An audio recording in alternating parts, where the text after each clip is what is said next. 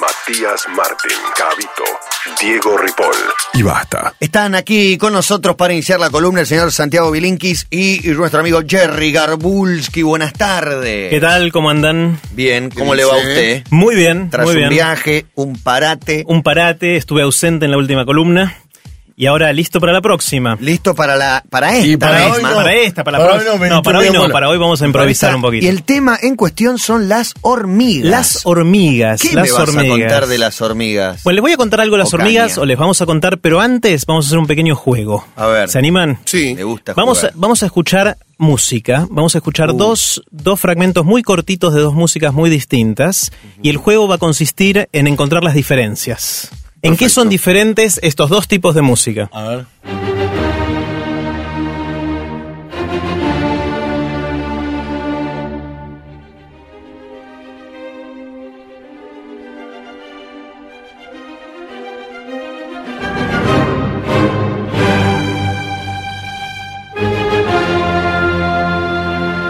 Este es el primero y ahí viene el segundo.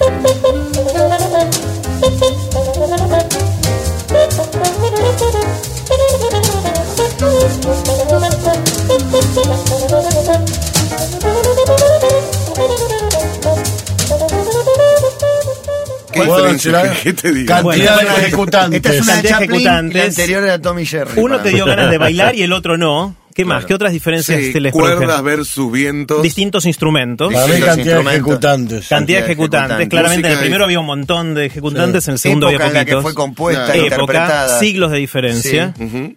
¿Qué más? Muchos más, no sé.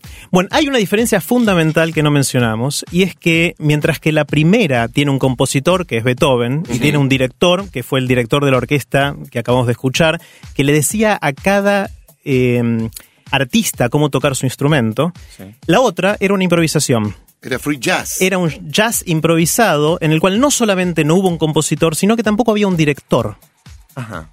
Sin embargo, sonaba bastante bien. eh, bueno, era Mil- Miles Davis, que es uno de los jazzistas más, más destacados de- del, del siglo XX. Pero más allá de eso, esa es una diferencia grande. ¿Y cómo es que hacen, cómo hace el, el- el conjunto de jazz para sonar bien a pesar de no tener un compositor ni un director? Esencialmente, el jazz tiene ciertas reglas. Ajá. Los músicos son expertos de cada uno de sus instrumentos y dentro de esas reglas improvisan comunicándose entre sí durante la improvisación, haciéndose señas, gestos que permiten coordinar bastante sus movimientos. Eh, um, saltemos ahora sí a las hormigas y después vamos a ver qué tiene que ver todo esto con las hormigas. Eh, resulta que cada hormiga, si uno mira a cada hormiga, son animales bastante simples, de hecho bastante casi tontos o idiotas, hacen muy poquitas cosas. Cada hormiga lo único que hace es mirar lo que pasa alrededor de ella, la sensa con sus sentidos y toma algunas decisiones. Eh, me muevo para allá, eh, levanto un pedacito de tierra y lo muevo para el otro lado, le doy de comer a una larva o cosas de ese estilo. Eh, más o menos 30 cosas sabe hacer una hormiga, dependiendo de las especies. Algunas son más sofisticadas que otras, pero no mucho más. No está eso. mal. Me dan ganas de matarlas, pero un poco las Claro, admiro. son bastante. Hasta, hasta acá nada sorprendente, ¿no? Pero ahora, ahora pongamos muchas hormigas juntas y veamos qué pasa. Descubrí muchas en casa hoy. ¿Tenías Hoy. muchas? Hoy. Hoy, bueno. hoy. Problemón. Hay algunas que te comen todas las flores. Te comen todo. Si ponemos un montón de hormigas juntas y hacemos un hormiguero, empiezan a aparecer cosas bastante asombrosas. No sé si ustedes saben cómo es un hormiguero por adentro, pero son cosas bastante increíbles. Sí, son obras maestras de la arquitectura, de alguna Increíble lo que manera. hacen. Eh, hay hormigueros que pueden tener miles de cámaras subterráneas, ahí crían a sus larvas, cultivan sus alimentos, se protegen, tienen lugares para la basura y hasta cementerios. No, y, to- y todo esto con esas también. 30 reglas. ¿Lugar para la basura? Lugar para la. Tienen basureros No te creo. y también cementerios. Vamos a contarles más historias Y de eso. También me interesa saber cuál es la basura de la hormiga, porque lo que ellos se llevan para mí ya era basura. pero la- la hoja Bueno, esa, las- muchos se la comen, pero cosas quedan. Cosas Claro. quedan. Eh, también con estas poquitas reglas de interacción empiezan a tener comportamiento social. Hay división del Sí. trabajo. Algunas hormigas hacen una cosa, Sí, otras hacen, hacen otra, mientras que algunas son las defensoras, la- las, las soldados, digamos, otras buscan comida. Eh, otras la traen a la comida, otras hacen su propia comida, ya vamos a ver cómo, otras alimentan a las, a las larvas, otras construyen el hormiguero, se especializan bastante. Um, y también se adaptan mucho al entorno. Hay, hay algunas especies de hormigas, por ejemplo, que se adaptan para la época lluviosa, construyendo barricadas para que el agua no entre al hormiguero. Y todo esto son cosas que surgen con estas poquitas reglas de interacción que habíamos mencionado y que son locales. Cada hormiga no sabe lo que está pasando en todo el hormiguero, solo sabe lo que pasa alrededor suyo. Eh, y esto también sucede sin un director de orquesta. Las hormigas no tienen un director de orquesta. No tienen una hormiga reina. Tienen una hormiga reina, pero Ah. se parece más Era, a, era Dot. Claro, o- hay- o Flick. Bueno, las hormigas reina de las hormigas, de verdad, se parecen más a, las, a los reyes de alguno de los reinados actuales, en los cuales son más que nada figuras decorativas eh, y que quizás puedan abrir alguna olimpiada, pero no es que realmente tienen el poder y le dice a la gente qué es lo que tienen que hacer. Las hormigas reina esencialmente ponen huevos. Son máquinas de poner huevos. El resto no. El resto no, las únicas que ponen huevos son las hormigas reina eh, y lo- es lo único que hacen, no le están diciendo al resto qué es lo que tienen que hacer. si en un hormiguero matás a la reina, ¿hay una automáticamente nace una reina? No. gustaría un juego olímpico de hormigas. Claro, hay, hay distintos tipos, distintas especies, ya vamos a ver los detalles de, de hormigas. Algunas, las que tienen una sola reina por hormiguero, si uno mata a la reina, ese hormiguero va a dejar de existir porque no va a haber nuevas hormigas. Se van a ir muriendo y, y dejan de, de estar. Gol de Eh, Brasil, perdón. Gol de Brasil, esto se interrumpe. La doctora Amor, cuando está hablando, viene Messi y le pisotea la columna, pero dijimos, siete situaciones para los coreanos, llegó Brasil 1 a 0. De hecho, se lo come el arquero, el gol terrible. Está todo mencionado, Jerry. Entonces, como en el caso del jazz, las hormigas no tienen ni un diseñador de sus hormigueros, ni un director de orquesta para, para hacerlos, ni siquiera para definir su comportamiento como colonia. Y todo esto que sucede así eh, recibe un nombre. Se llaman propiedades emergentes o comportamientos emergentes. Es decir, cuando hay un montón de cosas que interactúan de manera sencilla y surgen cosas que parecen a primera vista asombrosas o casi mágicas. Sí, en definitiva, lo más interesante de, de esto de los fenómenos emergentes es que justamente estas propiedades, estas cosas que pasan, no se pueden predecir. Si yo te cuento cuáles son las reglas que siguen las hormigas, bueno, cuando hay olor a tal cosa, anda para allá, cuando hay olor a tal otra, salí y busca comida. Vos no podés predecir toda la complejidad que va a surgir, que va a existir un basurero, un cementerio eh, y todas las cosas que van a, van a suceder a partir de estas reglas. Eso es lo interesante. Si, si yo te doy la lista de todas las reglas, vos no vas a poder predecir cómo va a funcionar. Y aparte, el, eh, perdón, ¿no? Pero la- los millones que son, no sé si son millones o cientos, son Hay de, miles, a millones, dependiendo de la especie en cada colonia, en cada hormiga. hay que organizarse, güey. son muchas. Hay que organizarse y lo curioso es justamente es que se organizan sin un organizador, sin una partitura, sin un director de orquesta. Pues La asignación Simplemente. del rol en el hormiguero es genética. No, no es genética, es, es más, es contextual. Una hormiga que en este momento es cazadora, mañana puede ser recolectora Ah, el y, cambia sin que nadie le diga, simplemente por cómo están las condiciones Perfecto. ambientales alrededor de, de- de ese, ese individuo, de esa especie. Por ejemplo, según con cuántas hormigas se encontró en el último ratito, puede decidir que acá ya hay demasiadas, da media vuelta y se pone a hacer otra cosa. ¿Las hormigas son todas omnívoras? No, según las especies se alimentan de cosas muy diferentes. De hecho, un poquito más adelante, cuando hablemos de, de la posibilidad de, de criar hormigas en casa, una de las grandes dificultades es adivinar o, o- o saber Yo qué, he qué criado, come cada he especie de criado y mi, abue- mi abuela me las inundó. en una pecera, porque es fantástico tener eh, hormigas en terrario. pecera, claro, te hacen, ves todos los caminitos como hacen todo, pero De hecho, el exceso de agua es una de las cosas que definitivamente No, no, no, no. les hace bien no. a las hormigas. Ahora, suponete que nosotros en una computadora queremos crear una simulación, queremos crear un fenómeno emergente. Sí. Y entonces armamos una simulación con una serie de bichitos, digamos hormigas virtuales, y les definimos ciertas reglas de interacción. Lo interesante es que cuando existen propiedades emergentes, es tan imprevisible lo que pasa, tan difícil imaginar lo que va a suceder, que la mejor manera es simplemente hacer la prueba. Vos si diseñaste una simulación, no podés adivinar cómo va a funcionar. Conviene más apretar play y quedarte mirando qué pasa que tratar de, de- propia de- encontrar de vos a priori cuál es la dinámica. Y finalmente, creo que una de las cosas más interesantes de, de los fenómenos emergentes es que precisamente es esta estupidez de cada hormiga. El hecho de que la hormiga siempre sigue las mismas reglas, eh, independientemente de todo lo que suceda, es lo que permite que aparezcan a nivel colonia, a nivel hormiguero, todos estos rasgos tan, tan fascinantes, tan sorprendentes. Si por el contrario una hormiga se quisiera hacer la lista y dice, no, yo soy más vivo que las reglas. Acá el- la regla dice que yo tengo que hacer tal cosa, pero a mí me parece que hoy va a llover y me pongo a hacer este barreras para la lluvia Un y, asado. y tu- y fueran más inteligentes individualmente, todo el orden del hormiguero se desmoronaría. Hoy vamos a dedicarle la columna a las hormigas y a sus propiedades emergentes. Eh, así que sigamos un poquito con las hormigas. Hay un señor que es probablemente el padre de las hormigas de alguna manera, porque estudió cómo se comunican y este tipo de propiedades, que se llama E.O. Wilson. Es un tipo que ahora tiene noventa y pico de años y en los años 50 trabajaba en Harvard, y ahí en Harvard tenía un montón de hormigas, y lo que hacía él era disecar las hormigas. ¿Se acuerdan el sapo de la primaria o de la secundaria que disecábamos para ver cómo era dentro? Bueno, él lo hacía con hormigas. Aplastado quedaba. Claro. él hacía con hormigas, las abría y veía qué había dentro para entender cómo, cómo funcionaba la hormiga, y agarraba cada uno de los órganos de las hormigas y los estudiaba. Tienen órganos, claro, como nosotros, el órgano digestivo, tiene... Ahí está tocando el órgano. Eh, ahí Diego. to- Eh, y resulta que se dio cuenta que había un órgano que no sabía qué era. O sea, todos los demás órganos sabía, este es el corazón, esto es el cerebro, esto es esto, es esto. Y había una glandulita muy chiquitita que no sabía lo que era. Y resulta que él agarró esa, esa glandulita, le sacó lo que tenía dentro y hizo un dibujito en una mesa en que él tenía con ese liquidito que tenía dentro y puso hormigas ahí cerca a ver qué pasaba. Resulta que las hormigas se desesperaron y fueron corriendo a, a- a cubrir el lugar en donde había hecho el, el dibujito. Esto que él descubrió son las feromonas, que son la sustancia química con la cual las hormigas se comunican y le dicen a otra hormiga, por ejemplo, dónde está el alimento, cómo seguir el camino y le manda estas señales. Estas 30 cosas más o menos que sabe hacer una hormiga, la gran mayoría es en respuesta al olorcito de la feromona.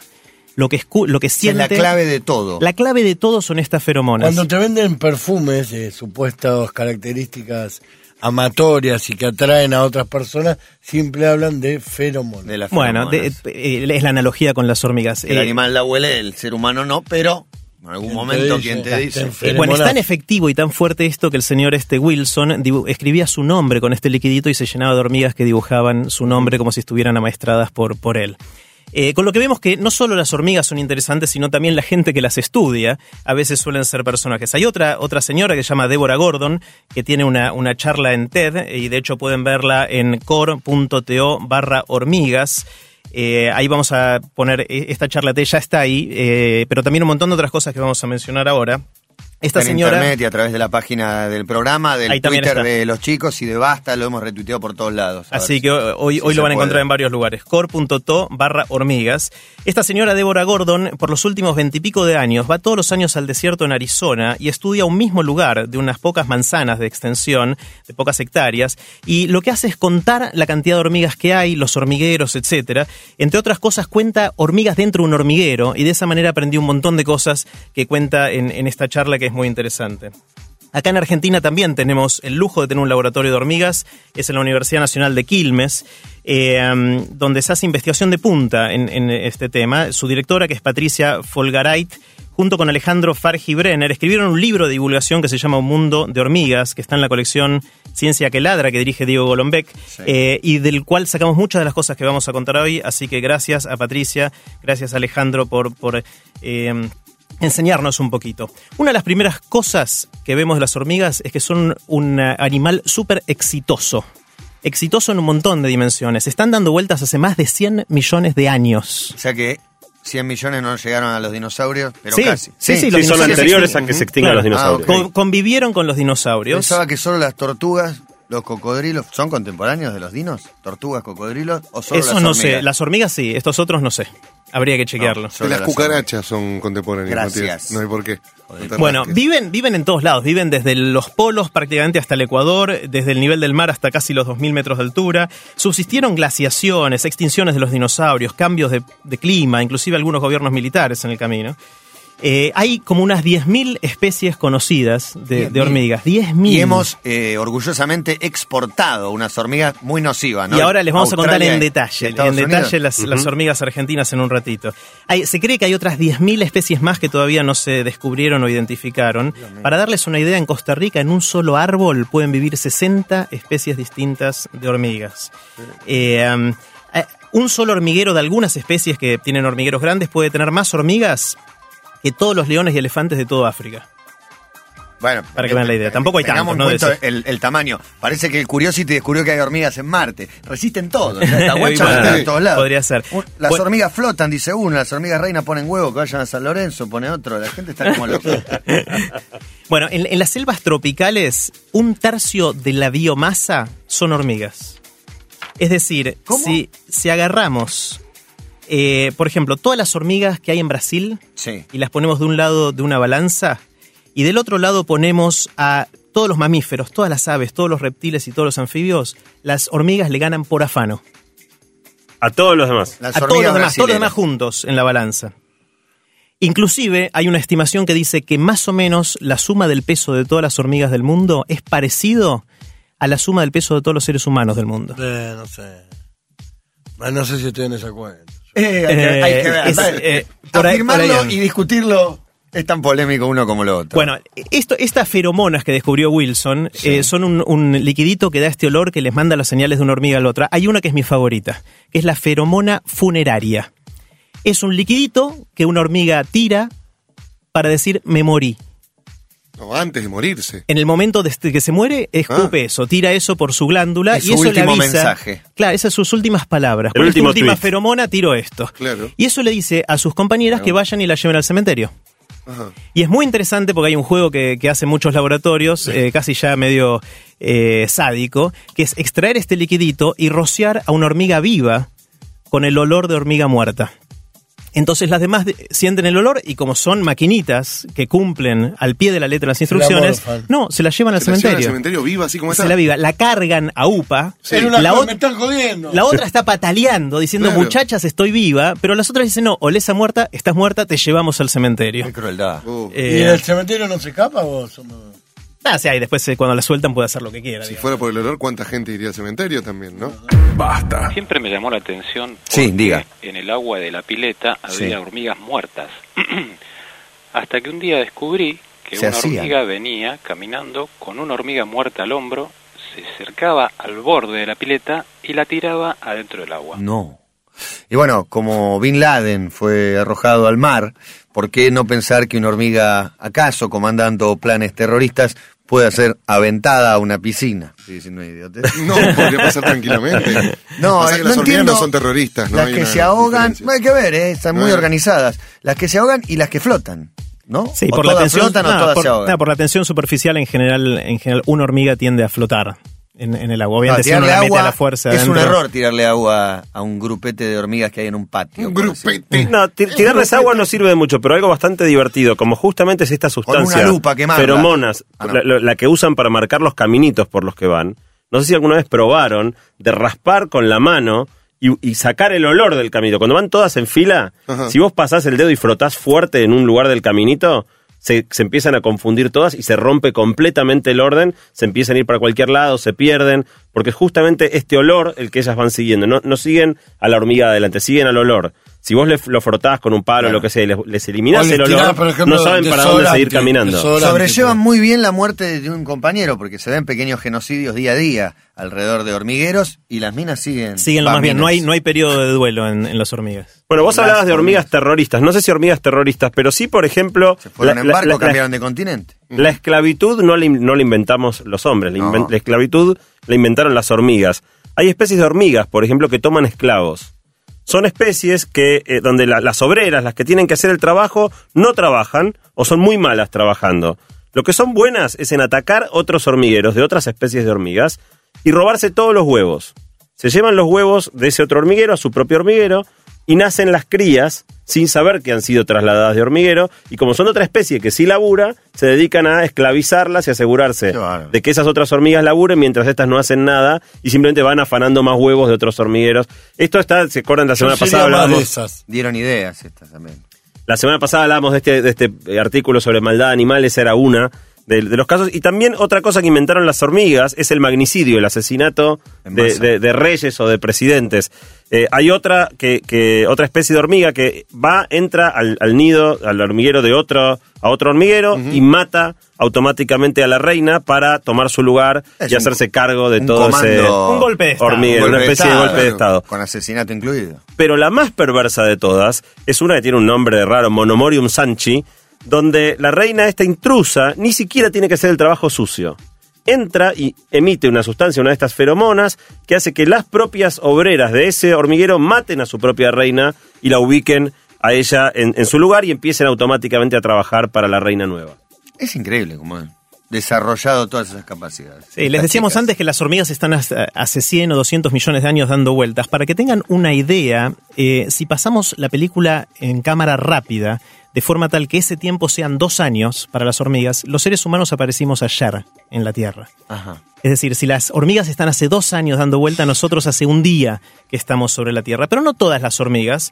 Eh, hay algunas hormigas muy conocidas por nosotros que son las corta hojas. La, Sí. la típica imagen, vieron la hormiga cargando una hoja gigante arriba de Sí, ella o media hoja. o media hoja, eh, mucho más pesada que ellas, eh, que son bastante más recientes. La primera razón por la cual sabemos que, es, que son más recientes es porque están solo en América. Las corta hojas no existen en los otros continentes, no hay. Cosa que es interesante porque no sé si se acuerdan, probablemente no. hay una escena del Rey León de la película donde hay en África hormigas corta hojas llevando, que eso es un error de la película, porque en África no existen esas, esas hormigas. Esto de todo Disney, estos fantasía. Johnny No te- le, tienen mienten, idea. le mienten a los pibes. No saben nada. Y le matan la madre a los animalitos. A Bambi. Estos Johnny. Sí. Bueno, esto nos dice que las hormigas cortadoras de hojas son más recientes que las primeras hormigas, porque cuando empezaron a haber hormigas sobre la Tierra, África y América del Sur eran un solo continente todavía, estaban pegados. Vieron que tienen la formita parecida y que Sí, encaja con el otro. Bueno, encaja. hace 200 millones de años todavía estaban juntos y ahí ya había hormigas. Con lo cual, estas hormigas tienen que ser más recientes, si no habría también en África. Pero son mucho más recientes todavía por lo siguiente. No se pueden haber, también se pueden haber extinto en África por otras Sí, condiciones. podría haber pasado. Sería raro que desaparezcan de todo un continente y en el otro florezcan tanto. En América no están en todos los países. Está en todos los países menos en Canadá y en Chile. En Canadá por el frío y porque es, es medio... ¿Y en Y en Chile? Chile, el idioma, En Chile, el tema Chile, idioma. claro, es el idioma y el La tipo forma cambia. de hablar. No, en Chile es Ah, interesante frío, eh. porque no pueden llegar a Chile. De- por, a- cordillera. por abajo hace mucho frío, por la cordillera está muy alto y también hace frío. Del otro lado del mar y arriba hay desierto. Es muy difícil llegar a Chile para las cortadoras de hojas. Hay que Esto quiere llevarlas decir- en barco. Qué inteligente Claro. Pero llevo, llevo 20 Y podría ya- sembrar- bueno. y son millones. Hasta ahora prácticamente no hay y esto nos dice que las cortadoras de hojas empezaron a aparecer después de que crecieron los Andes. Si no hubiesen pasado antes, con el mismo, Hace 95 el mismo tipo de argumento. Y los Andes terminaron, de, se siguen formando, digamos, pero el, el gran, la gran altura lo, la- lo consiguieron hace 20 millones de años, con lo cual estas hormigas, de hecho, son tan nuevas como 4 millones de años. Son de las más nuevitas de todas y una de las más sofisticadas. Hacen cosas eh, muy interesantes. Eh, por ejemplo, un hormiguero solo de estas hormigas, de los grandes, puede en un día cortar el pasto equivalente a una cancha de fútbol. Qué lindo tenerlas amaestradas. ¿eh? Qué bien. Andá y cortame el, el pastito de la cancha. Muy grosso. O sea, ¿Un solo hormiguero? Un solo hormiguero. Son, eh, Son hormigueros que 50 tienen millones, millones. Bien, de hormigas. Y uno solo un puede... hormiguero al costado de la cancha. ¿Y en cuánto te cortan el pasto de la cancha? En un día más o En un menos. día. Sí. Bien, está perfecto. claro. El lunes, puede ser el lunes. medio irregulares. A la ¿no es señora que le quedaste la casa se le, te le acaba mandando. Bueno, es interesante porque no se comen lo que se llevan. Esas hojas no es el alimento. ¿Se me da la basura? No, esas hojas son es el alimento para hacer crecer hongos que cultivan, son agricultoras, cultivan hongos arriba de estas hojas y se comen el hongo. Ah, esto no lo puedo creer. No tenemos que ir a la luna y a Marte y dejarlas aquí en el mundo. Son mejores que nosotros, Sí, viejo. Hacen todo bien. Son la especie dominante. Es más, si uno dice, si morfan tanto, ¿cómo puede ser que no coman todo lo que está alrededor del hormiguero y se queden sin comida rápidamente? Claro. Bueno, resulta que la colonia, el hormiguero, es bastante inteligente porque va, empieza con un árbol y cuando ve que le quedan poquitas hojas dice, muchacha, ya está. Nos mudamos. Nos mudamos a otro árbol y van para el otro lado y dejan que ese árbol vuelva a crecer. Obviamente ninguna de las hormigas individualmente es consciente de esto, porque como dijimos son bastante idiotas, pero la No. colonia, el hormiguero entero, es súper inteligente porque toma estas decisiones. El primer edificio inteligente que se ha, que se ha visto, después han, han proliferado. Acá uno, los señaladores de, de pequeñas inexactitudes, dice, venía una hormiga con una hormiga al hombro, dejó el mensaje el otro. ¿Tiene hombro la hormiga? Preguntaba. Sí. Buena pregunta, buena pregunta. tiene sobre tres su espalda, sobre su espalda. El homóplato también tiene. Bueno, nos vamos acercando a las hormigas argentinas, que son un caso súper interesante, pe- pero para eso eh, hay que reconocer que en general las hormigas de distintos hormigueros no se quieren mucho. Por más que sean de la misma especie, si son de otro hormiguero, no se llevan bien. De hecho, si uno junta hormigas de dos hormigueros distintos, se matan, literalmente. Es una batalla campal hasta que algunas de ellas termina, termina de, de morir. Esto hace que los distintos hormigueros no puedan estar demasiado cerca, entre otras cosas. Eh, ahora, es muy difícil de predecir cuando decíamos de estas 30 reglas que más o menos tienen las hormigas, ¿qué pasa? ¿Qué le pasaría a una colonia, a un hormiguero, si cambiamos una regla? Y lo que hicieron las hormigas argentinas es cambiar una regla. Lo que hicieron es cambiar la regla de buenas vecinas. Las hormigas argentinas son buenas vecinas. Si vos pones una hormiga argentina de un hormiguero en otro hormiguero de hormigas argentinas, la reciben lo más bien y se juntan a tomar mate. No te puedo creer. Eso es la principal diferencia entre las hormigas Y Y argentinas. un asado, y un Ah, asado. Me están dejando de lado que toman mate. El asado y el mate unen. Increíble. Bueno, esta pequeña diferencia tuvo un impacto gigante, gigante en cómo estas hormigas interactúan y se desarrollaron. Les cuento un poquito la historia. Parece que empezaron cerca de la triple frontera.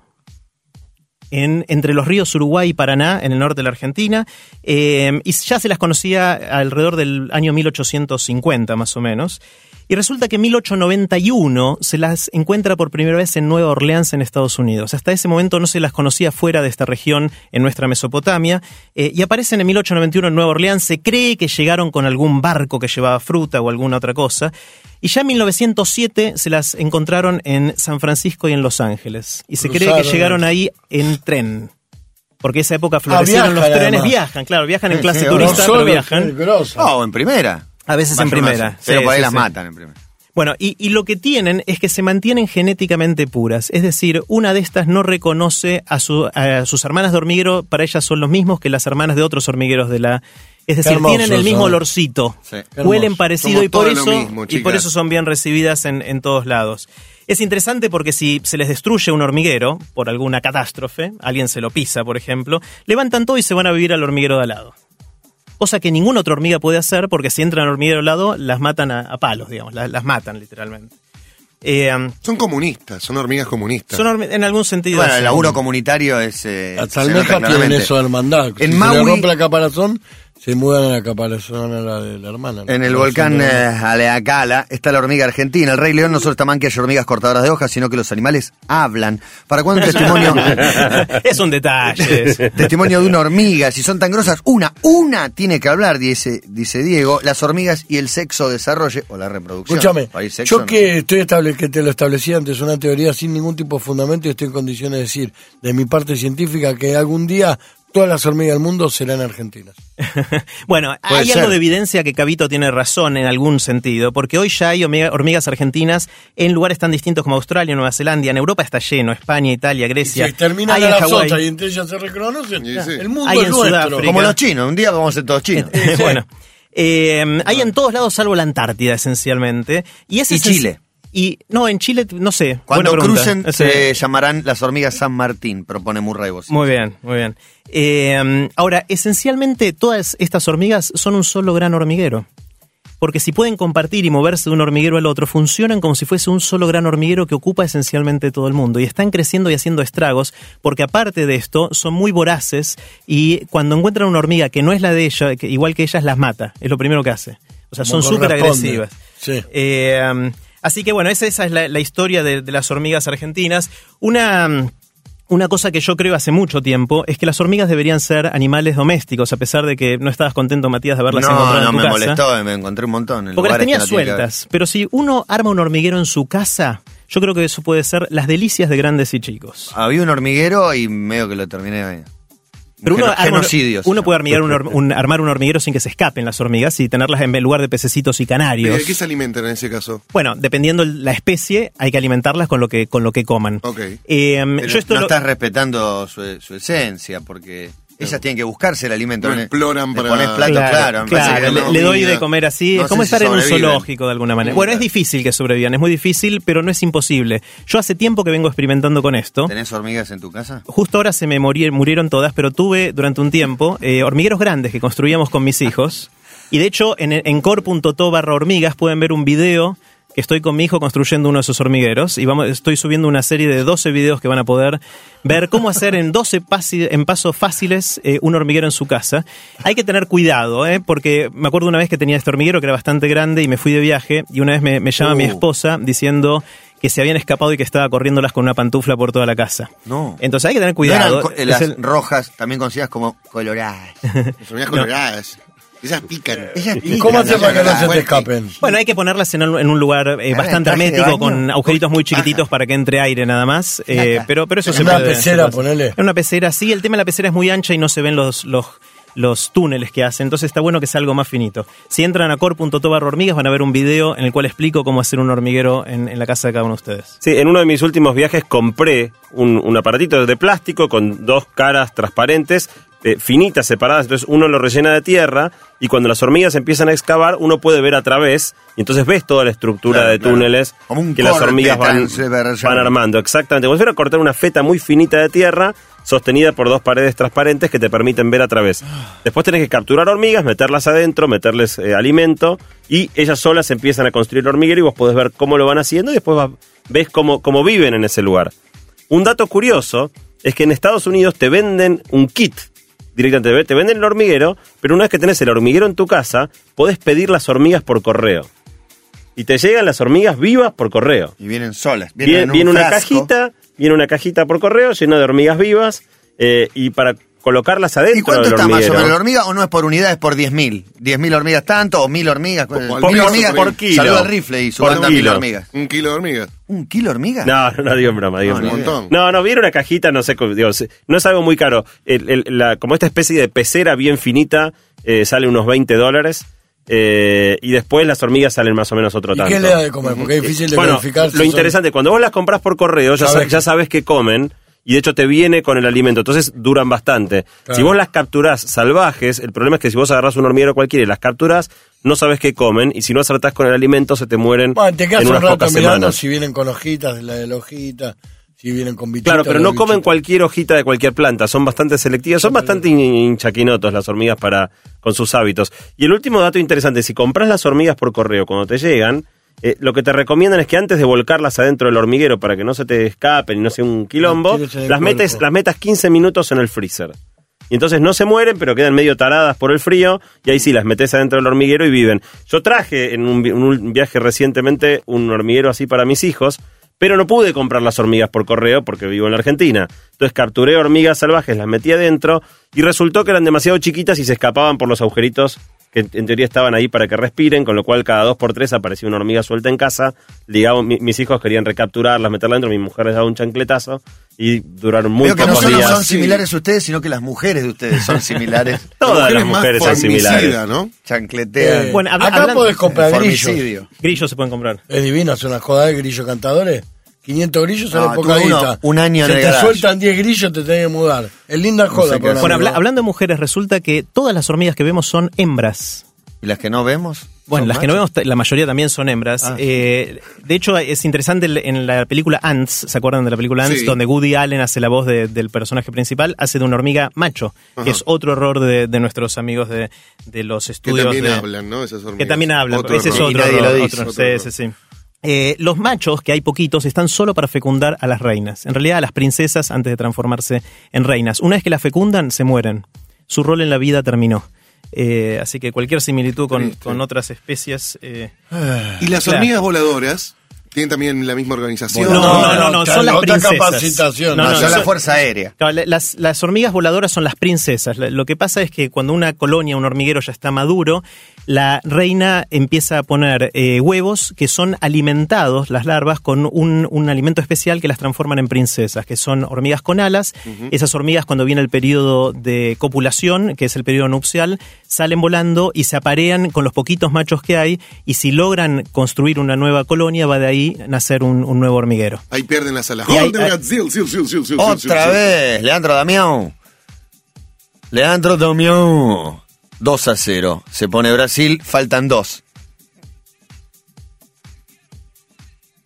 ¿Quién relata? ¿Cómo que faltan dos? Y le van a hacer cuatro. ¿Cómo se llama A los coreanos. Le van a hacer PSN, cuatro. ¿te Tito acordás? Puchetti, no sé quién es.